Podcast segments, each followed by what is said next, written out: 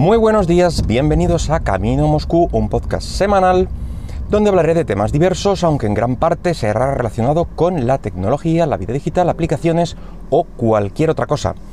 Este es el podcast número 121 del miércoles 15 de enero del 2020. Y vamos a hablar, pues bueno, el fin de una era, eh, el último clavo en el ataúd de uno de los sistemas que más éxito han tenido, y es que desde ayer nos hemos quedado sin soporte para Windows 7. Microsoft ya llevaba pues eh, avisando un tiempo y finalmente pues eh, este día ha llegado. Pero bueno, ¿cómo de grave es el asunto? Este fin del soporte para el sistema. Bueno, pues parece que un cuarto de los ordenadores eh, en todo el mundo aún mantienen esta versión del sistema operativo de Microsoft. Implicaciones directas al mercado, bueno, pues quizá haya un pequeño repunte de ventas en los PCs, que bueno, nunca le viene mal a este sector, que está siempre eh, de capa caída. Y es que Windows 7 se ha convertido en el nuevo Windows XP. Es un sistema que lleva publicado más de 10 años y con dos eh, o incluso tres, si contamos todas las versiones eh, así más notables de, mm, me refiero a iteraciones del sistema operativo que le han sucedido, como Windows 8, el 8.1, este ya digo que si lo consideras como una ampliación al 8, pues no lo cuentas, pero bueno, y el actual Windows 10. Así que ha habido opciones a, mm, a renovarse. Actualizarse a este último Windows 10, pues es lo, lo que recomienda principalmente Microsoft, siempre y cuando el equipo pues no tenga más de 3, 4 años, una cosa así. Recordemos que este proceso, pues en principio ya no es gratuito y puede costar más de 100 euros. Me parece que la licencia está por 140 y algo. Aunque siempre hay opciones por ahí más, eh, más económicas. Mm, bueno, algún, alguien que venda alguna licencia de Windows 10 de segunda mano, de un equipo que no, que no use, alguna cosa de ese estilo, eh, casi siempre vas a encontrar algo. También he leído por ahí que los servidores que convierten licencias de Windows 7 y 8 a Windows 10 siguen estando activos, me refiero a servidores oficiales, eh, por lo que puede existir la posibilidad de, hacer la migración de forma gratuita. Ya digo que por ahí puede estar la, posibilidad. No me he puesto a buscar ninguno de los servidores, ni conozco el proceso, eso ya el amigo Google los tiene que, ayudar. En cambio, si tu equipo es más antiguo, eh, la recomendación oficial, bueno, pues es renovarlo, evidentemente. Lo de permanecer en un sistema sin ningún tipo de soporte o actualizaciones, pues está totalmente desaconsejado. Especialmente en la era de Internet. Eh, si es un ordenador aislado, sin ningún tipo de conexión a otros ordenadores o a propio Internet, bueno, puede seguir cumpliendo esa función para lo que está hecho. Eh, ya hablé en un podcast em, antiguo de un ordenador en no sé qué gasolinera de no sé qué país Em, de Europa del Este, no recuerdo si era Polonia o algo así, que estaba en una, en una gasolinera, era un, un ordenador de 8 bits, no recuerdo si era un Commodore o algo de ese estilo, y seguía cumpliendo perfectamente la función de, no recuerdo si era el eh, reglaje de las ruedas o una cosa así, vamos, algo muy de los 80, pero que como seguía funcionando, pues ahí lo, lo mantenían. Pues salvo ese tipo de, ordenadores y procesos muy dedicados, eh, no es nada recomendable en un mundo online no estar actualizado, porque eh, puede ser una fuente de, problemas eh, con virus, ataques, etc. De hecho, parece ser que, bueno, es evidente que va a ser blanco, un blanco muy buscado por ciberdelincuentes, ya que si descubren vulnerabilidades nunca se van a corregir y podrá acamparse a sus anchas por el sistema.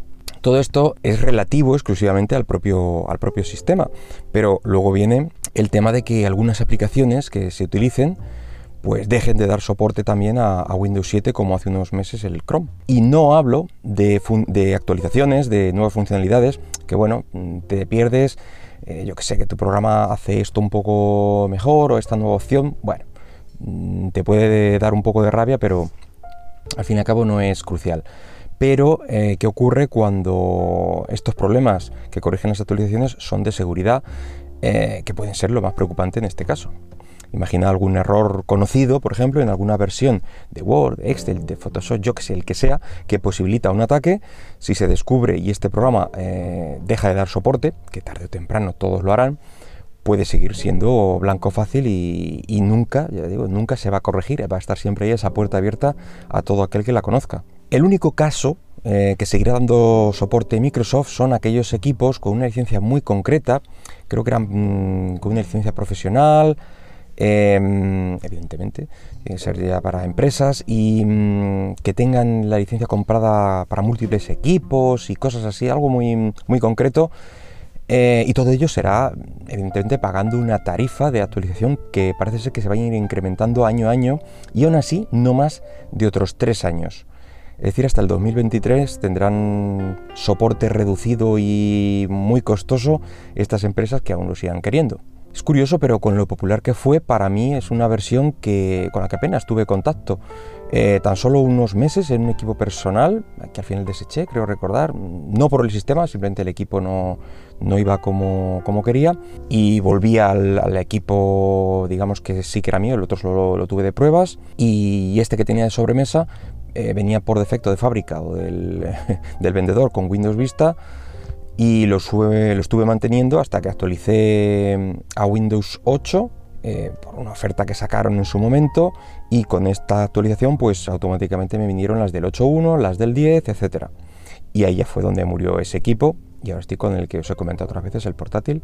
Y el eh, otro sistema, otro ordenador donde tuve también el Windows 7 fue unos meses en el primer equipo del, trabajo donde estoy, donde estoy ahora, hace ya unos años y, venía con Windows 7, pero al final igual se actualizaba Windows 10. Así que para mí la verdad es que no tengo especial cariño o, interés en este, en este sistema, pero bueno, mm, ya digo que ha sido un sistema muy popular y bueno, tenéis que saber que si aún conserváis algún equipo con, este sistema, qué es lo que va a ocurrir. Estas son las, dos opciones que propone Microsoft, ya digo, o bien actualizarte a Windows 10 o bien renovar el sistema que si es de más de cuatro años y tal, pues bueno, no es mala opción tampoco. Em, pero bueno, ¿qué otras opciones tenemos si no queremos eh, ninguna de estas dos? Bueno, pues por ahí he leído recomendaciones un poco locas. Eh, por ejemplo, parece que hay una, empresa, una tercera empresa, que se dedica desde hace tiempo a mm, aportar actualizaciones de sistemas modernos a otros más antiguos eh, y según dice, pues van a hacerlo así con las actualizaciones de Windows 8 y 10 para Windows 7. Mm, yo no creo que haya mucha gente con tanto cariño a un sistema operativo como para pagar, y supongo que no poco, para, por este tipo de parches y además no oficiales. Mm, no lo sé, a mí me resulta un tanto extraño. Pero bueno, otra opción también un poco rara que he encontrado por ahí es engañar el sistema puenteándolo para acceder a este programa de actualizaciones de pago que es de la que os hablaba para empresas y que va a durar tres años y tal, pero parece ser que de forma gratuita. Algo que evidentemente es ilegal, pero oye, mm, si estás tan necesitado como para tener que hacer eso para seguir usando Windows 7, que sepas que ahí está la opción, aunque no es nada recomendable. Y bueno, siempre existe la otra opción Si consideras que tu equipo sigue siendo válido, te niegas en rotundo o simplemente no puedes en estos momentos comprar otro equipo y no quieres actualizarte a Windows 10 por la razón que sea, no te gusta algo que has leído de él, no te gusta visualmente, yo qué sé, puede existir esa opción. Siempre puedes buscar la, la distribución de Linux que más se amolde a tus gustos y a probar, quién sabe. Si, no estás atado a ningún software concreto que solo se ejecute en Windows y tal, pues a lo mejor descubres a tu Linuxero interior. Yo para, esto, si vas a hacer esto, este cambio, esta migración a Linux, eh, recomendaría cualquiera de las más populares, como por ejemplo Ubuntu o cualquiera de sus sabores, como Mate, por ejemplo, que es eh, bastante visual, sencillo y muy, muy rápido. Y esto hace, el que sea popular, eh, lo que hace es que encuentres de forma muy fácil en foros y mm, en cualquier búsqueda rápida información de cómo hacer ciertas cosas o ciertas instrucciones que en un primer momento pues pueden resultarte complicadas o simplemente alguna pequeña mm, incompatibilidad que exista con, el hardware, eh, puedes encontrar eh, solución siempre y cuando estés con uno de estos sistemas eh, populares. Digo. Por ejemplo, en el mío, mm, creo que cuando lo instalé os lo comenté, pero bueno, si no lo digo ahora, ah, tenía mm, mi ordenador tenía un, un, sensor para cuando inclinabas mucho la pantalla. No recuerdo, no tiene mucho sentido porque no es un convertible, entonces bueno, ahí estaba, en Windows yo no sabía ni que existía, pero en Linux detectaba que si le inclinabas más de, digamos, 90 grados o una cosa así, empezaba a volverse un poco loco y te daba la vuelta la pantalla 180 grados. Es decir, la parte de arriba te la ponía abajo y viceversa. Eh, y era tedioso porque, claro, mm, ojo, cuidado con mover un poco el portátil, te empezaba a cambiar la pantalla. Bueno, pues busqué, efectivamente, eh, existía un, un giroscopio, por así decirlo, que lo encontraba eh, Linux y se imaginaba que era un convertible y por eso le daba la vuelta. Entonces había un par de instrucciones, lo ponías en línea de comandos y se desactivaba este, este sensor. Y ya está, pues a este tipo de incompatibilidades es fácil de llegar y de corregir si estás en, sistemas mayoritarios, en distribuciones que use más gente y que se ha encontrado con estos problemas. Ahora, si te vas con la última distribución, con pocos usuarios, ya de por sí Linux tiene pocos, eh, soporte mucho, pero usuarios, bueno, eh, estamos los que estamos. Y, si nadie se encontró con ese problema, pues eh, a lo mejor te tienes que aguantar con él. Bueno, siempre puedes probar también otros sistemas que tienen muy buena pinta. te voy a decir sistemas que, mm, o distribuciones que en principio están, son muy visuales, que parece ser que es lo que eh, hace huir a los usuarios eh, de Windows o en esta migración. El, miedo a Linux suele ser porque se imaginan que sigue siendo un sistema pues eh, feo, sin soporte, visual, digamos.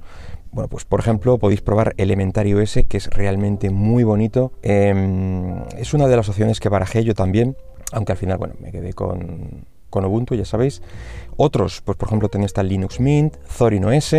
Cualquiera de estos Mm, podéis usar y yo creo que, ya digo, si no estáis atados a nada en concreto, os puede funcionar. Cualquier distribución de Linux estará actualizada y funcionará muy bien. Y ya sabes, it's free. Así que no perdís nada. Nada más por hoy. Espero que el podcast haya sido de tu agrado y si lo deseas, puedes dejarme algún comentario por Twitter en arroba camino Moscú. Venga, hasta luego.